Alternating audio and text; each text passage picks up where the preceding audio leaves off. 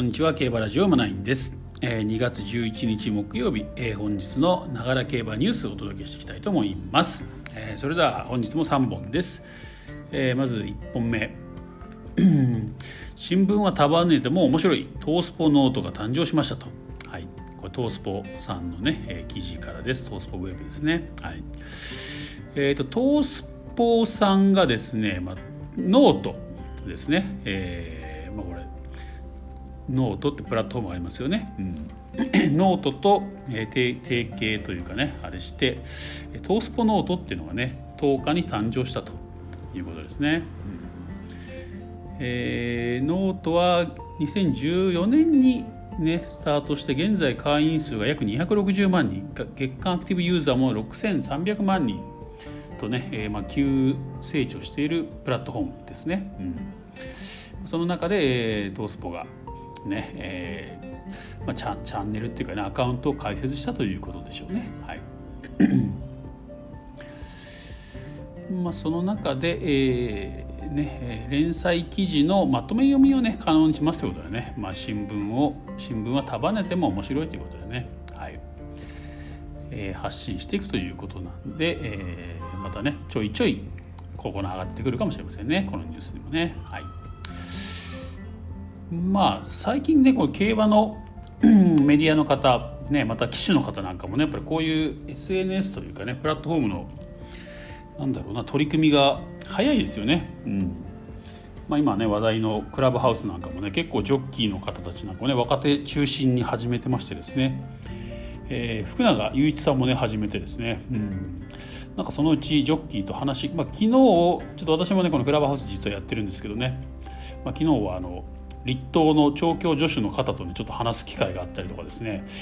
なんかちょっと展開ありそうだなって感じでねそのうちこのラジオにもねなんか出てもらえるみたいなことがねなんか実現したら面白いなと思ってます。はい、ということで1つ目です。で2つ目、えー、レッジャレッジャードロ加速7個女性騎手初の芝重賞 V へということでねこれはスポニチさんの記事です。え、ー、と第56回クイーンカップ今週の土曜日ですね。東京で行われます 1600m かな。はい。このクイーンカップに、えー、出場予定のレッジャードロ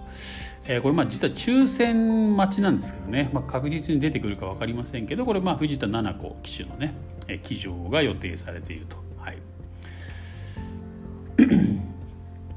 はい最終追い切りね昨日美穂で行ったんですかねこれね。うん。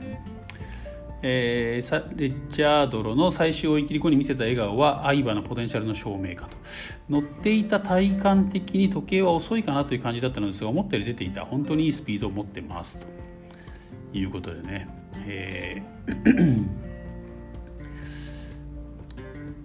まあ、あの合わせ馬ね、ポリトラックでですねシャドウアルテミスというね3歳未勝利馬との、ね、合わせ馬をしたんですけど、まあ、3馬身遅れでねスタートしたんですけどね、えー、4コーナー一気に加速して手綱ね持ったままで一瞬で差を詰め詰め詰めてね直線もぐんぐん加速して馬なりのまま半馬身先着したと。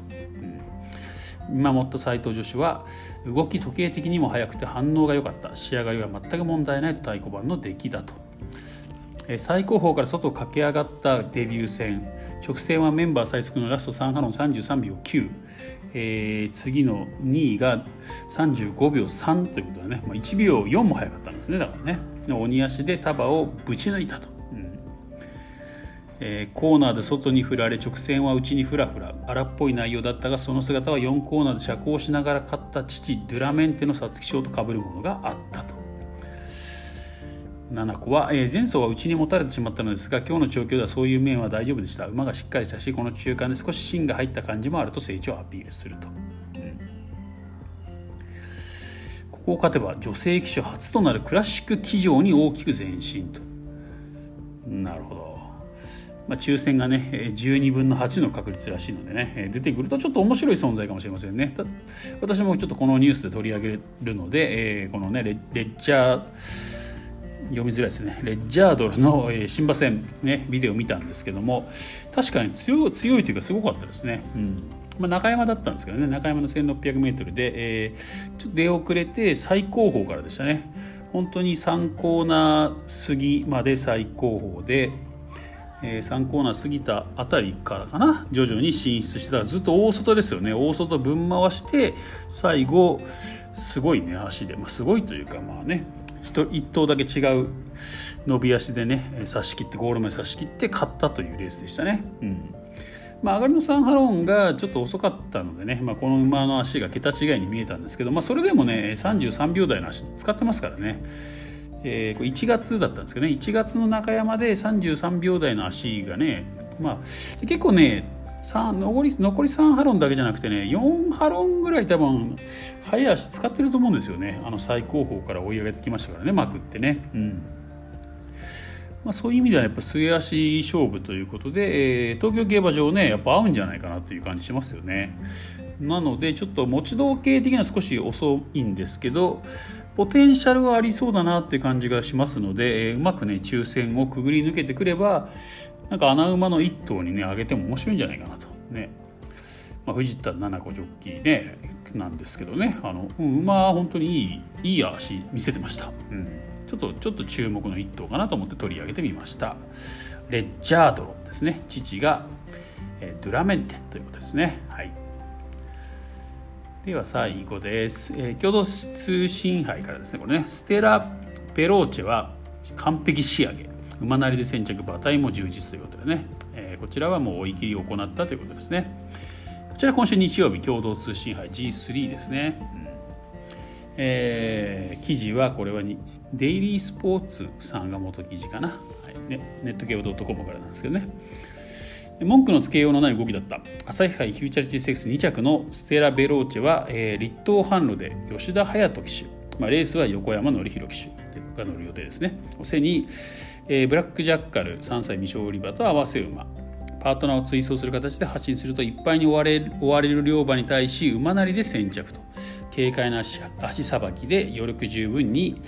4ハロン54秒5から38秒612秒1とね計測したと、うん。えー、菅井氏はですね何も言うことがないぐらいだね。追っていればラストも11秒台前半が出ていたと思う。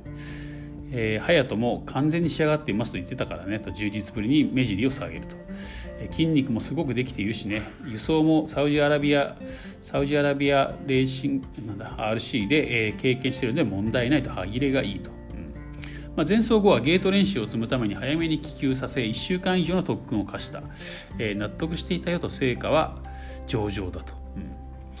えー、ジャスタウェイは優等生でゴールドシップはやんちゃ坊主。中核はその性格はその中間だねと。それぞれいいものを持っていたしゆくゆくはそうなってほしいと。厩舎の偉大な先輩に肩を並べる活躍を期待すると、えー、春の最大目標であるダービー5月30日を逆算して指導すると。能力は高いしどんな競馬でもできる。重賞を圧勝した府中で再び底力を示し堂々とクラシック戦線に歩みを進めるという記事です。まあ、確かにねステラ・ベローチェね朝日杯もうなかなか強かったですよね、まあ、2着でしたけどもね、うん、内からねスルスルってね抜けてきましたもんね、まあ、その前の東京でねこのサウジアラビアレーシングカップの方は、えー、ロイヤルカップか。サウジアラビアロイヤルカップの方は、えー、馬場悪かったんですよね。まあ、馬場悪かったんで速い時計対応できるかなっていうところだったんですけどね、まあ、あのレースは本当にもう圧勝でしたねサウジアラビアはね。なんですけどね、えーまあ、普通のレオババでのね、えー、朝日フューチャーシステックスでも、まあ、通用するところをねしっかり見せてくれたということでねえー、ちょっと厩舎としてもねそういうね偉大な先輩に名前を並べるぐらいで、まあ、期待を持ってるってことでしょうねこれね。生産馬ノーザンファーム生産馬ですね、うん。まあ、あとは距離か。で今まで 1600m しか走ったことがないので、えー、1800に伸びてどうなのかっていうところはありますけどね。まあ、そういう意味では前前走もねあのまあ後ろからというかね控える競馬っていうのもできてますからね、まあ、まあ、出遅れてはいるんですけどね、まあ、初戦は普通にゲート出てね、えーまあ、先行して勝ってるんですよね。うん、で2戦目3戦目は出遅れて、えー、直線伸びて勝ってるというねまあまあ多分どんなレースでもできそうだなっていう感じもありますしね。うん。まあ、こう注目このバゴサンクってやつですね。バゴサンクね、うん、まあまあまあ時計かかった馬場の方がいいんでしょうけどなんかねこう走りがダイナミックな馬ですよね。この馬ね。ステラベローチェね、うん。まあ、このね両馬場、まあ、ちょっと両馬場になるか分かりませんけどね。ちょっと東京競馬場で、ね、1800m どのようなどのような走りを見せるのかっていうのはすごく注目ですね、まあ、走り次第ではダービーのね一躍主役に躍り出る可能性もありますよね、うん。まあ、ダービーね 2400m 走れるのかどうかってとこありますけどね、うん、まあちょっと注目のレースになるかなと思います。はい。ということで、えー、本日のながら競馬ニュースは以上です。明日も金曜日なのでね、えー、また最終追い切りのね、えー、こういう記事とか出てくると思いますのでお届けしていきたいと思います。それでは、えー、今回は以上です。また次回お会いしましょう。